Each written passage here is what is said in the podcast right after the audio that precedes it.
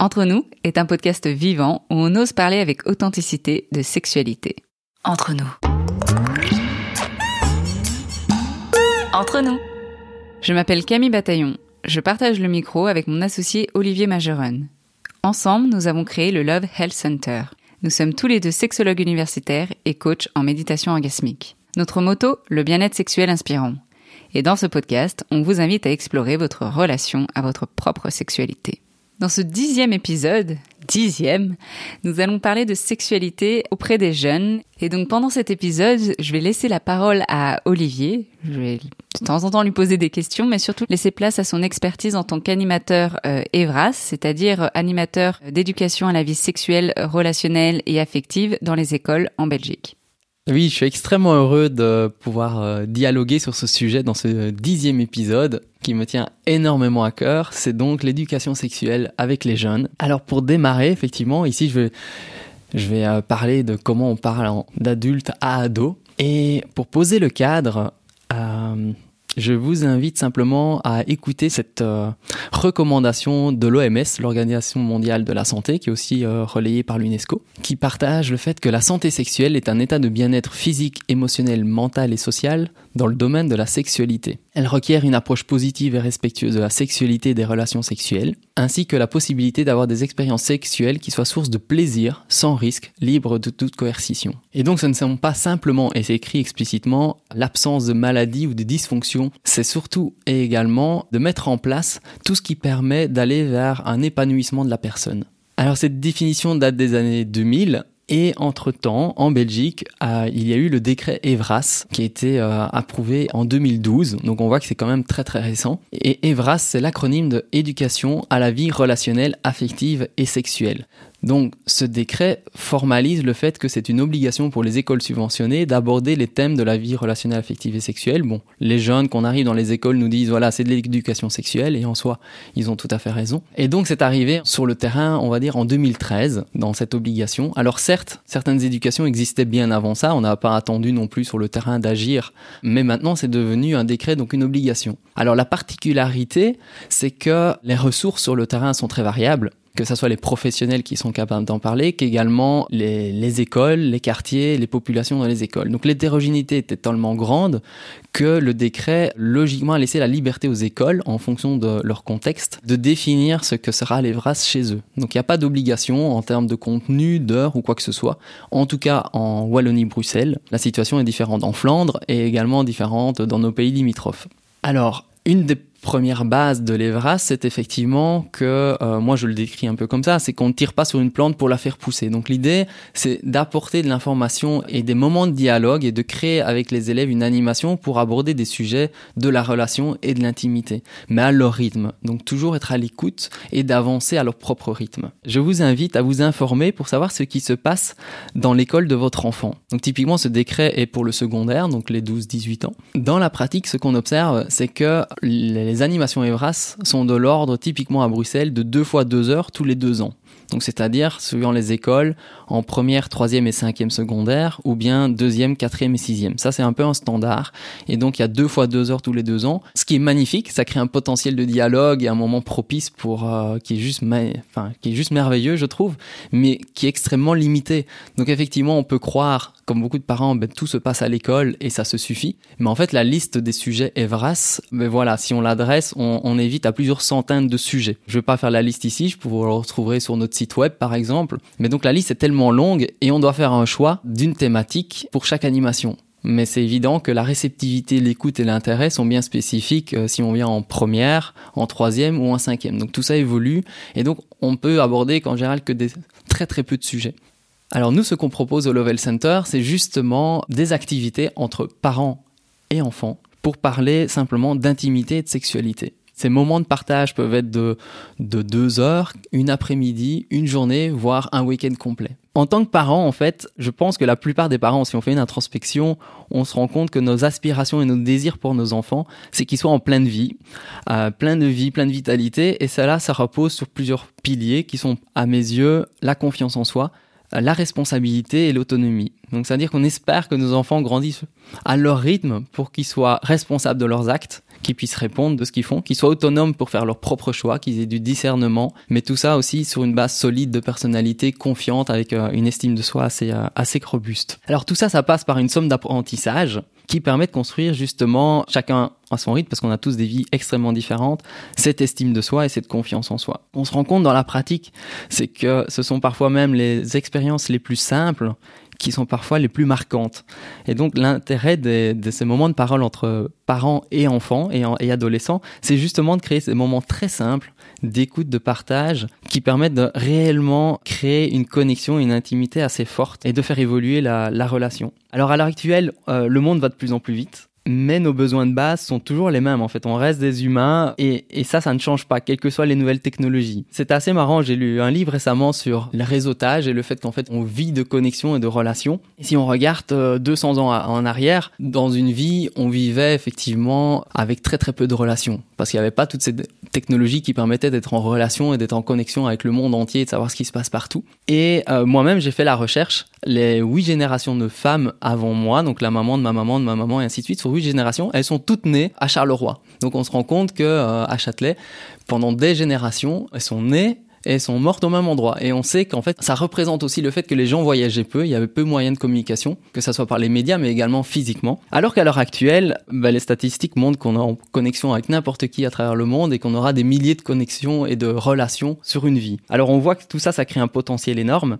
mais que ça envoie effectivement une somme de messages colossales qui sont parfois pris un peu comme des injonctions, de manière involontaire, mais en tout cas tous les médias véhiculent tellement d'informations tout s'accélère de manière tellement vite que je me pose la question, et c'est pour ça que je fais cette offre de moment de parole, c'est est-ce qu'on doit réellement agir et rester avec les mêmes pratiques qu'on avait en 1900, dans les prémices du système scolaire, ou bien en 1960, 1980, ou même début 2000 alors toutes ces nouvelles technologies finalement font que on a une vie qui s'accélère tout va plus vite, les effets sont beaucoup plus intenses. Si on prend juste l'exemple de l'harcèlement, ben avant c'était assez confiné. Aujourd'hui, avec les médias sociaux, ben un harcèlement peut être 24 heures sur 24, prendre des proportions qui dépassent largement le contexte du, de l'école, euh, voir le quartier, voir de la ville, voir, le, voir aussi impacter euh, toutes nos relations qui n'étaient pas au courant au départ. Et donc des nouvelles dynamiques apparaissent. Et je me dis, ben voilà, si on souhaite permettre à nos enfants d'aller vers plus de confiance en eux, d'estime de soi pour affronter en fait ce monde en, ébullition, on se doit d'agir. Et si on parle de l'intimité de la sexualité, les articles scientifiques montrent que finalement les parents en parlent très très peu, que souvent ce sont les mamans qui en parlent à leurs filles au moment de l'arrivée des menstruations, et que quand la fréquence de communication augmente entre les, parents et les enfants, il y a vraiment un focus sur les filles, sur les conséquences négatives et les risques en fait. Et ce qui est un peu dommageable parce qu'en fait les jeunes dans la pratique sur le terrain, ils sont pleins de vie, ils ont envie de découvrir, ils ont envie de s'éveiller et d'aller vers quelque chose qui, qui les émerveille et qui leur permette de profiter davantage de leurs relations. On observe quand même une énorme asymétrie entre le message qui est envoyé aux filles et euh, les messages envoyés aux garçons. Alors ici, je ne fais pas un discours euh, binaire ni, ni genré, mais c'est une réalité de terrain malgré tout. C'est qu'avec l'arrivée des règles, on parle énormément aux filles et finalement très très peu des garçons. Et ça, pour moi, c'est dommage. En fait, il y a un énorme potentiel de dialoguer avec les garçons, de dialoguer entre père et fils et d'apporter euh, une réflexion et de s'approprier finalement le message. Parce qu'en fait, qu'on décide d'agir ou pas, il y a quand même de l'information qui circule à travers les médias et spécialement aujourd'hui à travers le porno. Une étude aux États-Unis avait montré que 30% de la consommation euh, du trafic porno sur Internet était pour les moins de 11 ans. On se rend compte simplement qu'en fait, ils sont en recherche d'informations, ils ont beaucoup de questionnements, ils ont et donc en fait, ils vont chercher l'information là où c'est le moins confrontant parce que parler de sexualité avec les proches, c'est extrêmement confrontant. Donc on préfère effectivement aller chercher dans l'intimité et la simplicité sur Internet, sauf qu'effectivement, ah, ils vont se forger en fait des représentations mentales qui vont influencer toute une bonne partie de leur vie par la suite. Alors, les observations de terrain et les études scientifiques montrent qu'effectivement, euh, il y a énormément d'inconfort et que les personnes sont très embarrassées pour parler de sexualité, que ce soit du chef des parents, que du chef des, jeunes et des adolescents. Et en général, de ce fait-là,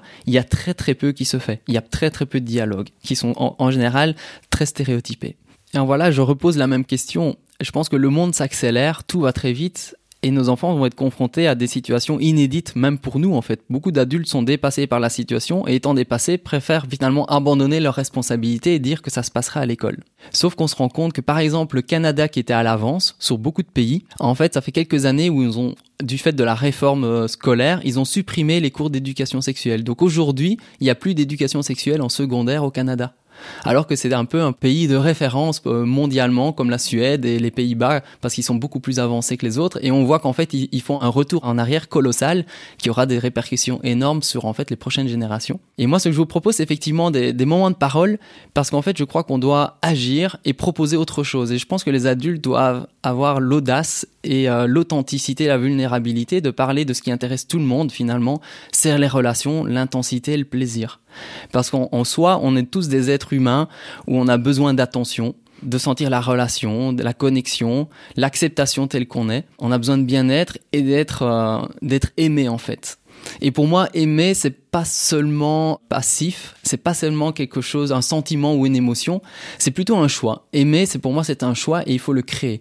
Et aimer, c'est euh, principalement pour moi de la présence et de la qualité de présence. Et dans la présence, il y a aussi le côté de temporel, de patience. C'est le temps qu'on y met, mais aussi la patience qu'on a à écouter et d'être, euh, en anglais on dit kind, mais c'est-à-dire dans l'acceptation et la douceur en fait, dans simplement l'ouverture. Donc, de créer des moments d'ouverture de parole. Et finalement, ce qu'on se souvient souvent dans la vie, c'est ces moments d'amour qui ont été intenses et qui sont souvent très très simples. Et, et dans ces cercles de dialogue, c'est ça que j'essaye de créer, c'est de l'intimité, de la connexion pour renforcer la connexion entre les parents et les enfants. Parce qu'en fait, si on est dans cette curiosité permanente, on se rend compte qu'on est tous adultes comme jeunes, dans un processus évolutif constant, dans un monde qui change en permanence, et qu'en fait, on croit connaître l'autre, mais en fait, on ne le connaît pas. Soi-même, on se découvre au fur et à mesure de toutes les, les expériences.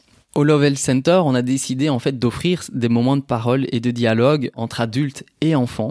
Et on a choisi que le premier atelier se fera avec les jeunes de 13 à 14 ans, entre père et fils, ou entre on va dire référents adultes, ça pourrait être un, oncle, un grand-père, un, un parrain, peu importe, et un adolescent. Alors souvent on nous demande pourquoi cet âge-là? Alors tous les âges sont adéquats en fait pour créer du dialogue. Tout dépend en fait de ce qu'on veut aborder et comment on veut l'aborder. Ici j'ai choisi 13-14 ans parce que comme je vous ai dit, c'est un moment propice dans la vie où il y a énormément de questionnements par rapport au changement du corps et à la sexualité et que la plupart des jeunes à cet âge-là ont déjà vu du porno. Et donc quelque part les représentations et les actions sont en train en fait de se mettre en place. Et effectivement on a l'intention au Level Center de créer aussi des ateliers avec les 15-16 ans et on pourra faire tout autre chose et c'est tout aussi puissant. Mais à cet âge-là il y a une autre dynamique. Les jeunes ont déjà eu en fait des relations sexuelles pour la plupart. C'est euh, l'âge moyen pour les relations sexuelles, c'est 17 ans et 3 mois ou 6 mois. Mais à cet âge-là, il y a une envie d'action qui est différente. On, travaille sur des fondements de la relation à soi, à l'autre et au monde qui est totalement différent. On, se projette déjà dans notre futur métier, dans ce qu'on a envie de faire émerger, dans ses rêves en fait d'accomplissement. Et là, c'est fabuleux d'aborder la question de la relation, mais ça prend une autre forme. La, première étape, c'était de travailler avec les, les 13-14 ans. Et les études scientifiques nous ont montré que le plus important quand on parle de sexualité, peu importe qui aborde le sujet, c'est à la fois la qualité et le timing de la communication. C'est-à-dire que la communication doit être claire et honnête, et que la communication doit être de qualité, c'est-à-dire être vraiment dans une écoute de l'autre. Et en fait, nos ateliers au Level Center vous proposent de travailler et d'agir sur ces deux clés fondamentales. Et donc on propose de travailler sur les postures et les intentions qui sont liées à la communication, à l'art de communiquer, c'est-à-dire de vous transmettre des outils de communication, de coaching entre autres, qui permet vraiment d'être en connexion. Et peu importe la relation que vous voulez créer et avec qui vous voulez créer, mais ici c'est dans le contexte père-enfant, de travailler sur ses habilités et ses compétences de communication. Et le deuxième pilier, ce sont les connaissances de base. Alors les connaissances, c'est énorme, comme on l'a dit, nos représentations vont influencer nos actions et notre manière d'être curieux et de, créer des expériences dans nos vies qui sont source d'estime de soi et de confiance en soi. Et je pense qu'on est vraiment privilégié parce qu'aucune génération avant nous n'a eu la chance d'avoir accès à autant d'informations et de connaissances que nous grâce à Internet et au foisonnement de connaissances et d'articles scientifiques à l'heure actuelle. Et que nous, notre rôle au Level Center, c'est de rendre cette information disponible et de les mettre en pratique, d'avoir quelque chose de très pragmatique et qui vous donne des outils pour agir chez vous. Et donc on les met à disposition en fonction effectivement des besoins du terrain. Alors ces deux piliers sont fondamentaux pour nous parce que nous, en tant que sexologue, on a énormément de connaissances qu'on a envie de partager et qu'on va dédicacer pour cette tranche d'âge, et également en communication parce que finalement, indépendamment des challenges auxquels on va être confronté, et comme la société s'accélère et qu'il y en a de plus en plus, je pense qu'il faut réellement prendre ses responsabilités pour s'offrir des moments de qualité et obtenir plus d'outils en fait pour affronter ce monde en, en ébullition parce que ces challenges vont être vont augmenter en quantité et en complexité. Mais pour moi, ce n'est pas une excuse nécessairement pour euh, se dire, ben voilà, j'abandonne et j'avance pas. C'est justement un incitant pour moi de se dire, mais ben revenons à l'essentiel, revenons en pleine conscience au fondement de la communication et des connaissances pour pouvoir affronter justement n'importe quelle situation de manière beaucoup plus sereine et paisible. L'art de communiquer, pour moi, c'est à cultiver au quotidien et on a hâte de pouvoir vous transmettre euh, ce genre de connaissances parce qu'en fait, on progresse dans la vie euh, chacun à notre rythme.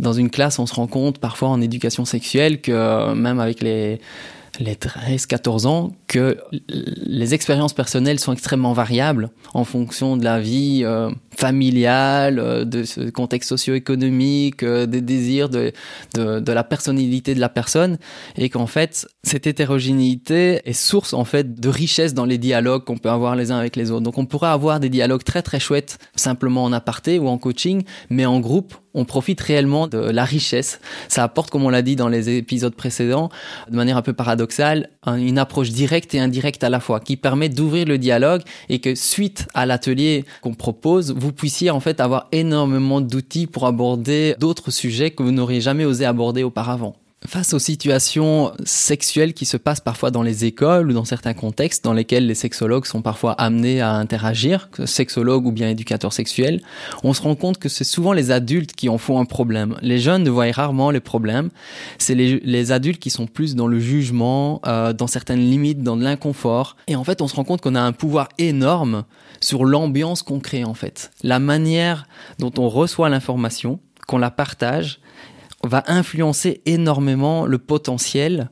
Et nous, effectivement, sachant que la sexualité, c'est un sujet extrêmement sensible, on veut apporter en fait cet, cet exemple de posture qui peut vous inspirer, vous, à votre manière, pour agir de votre côté.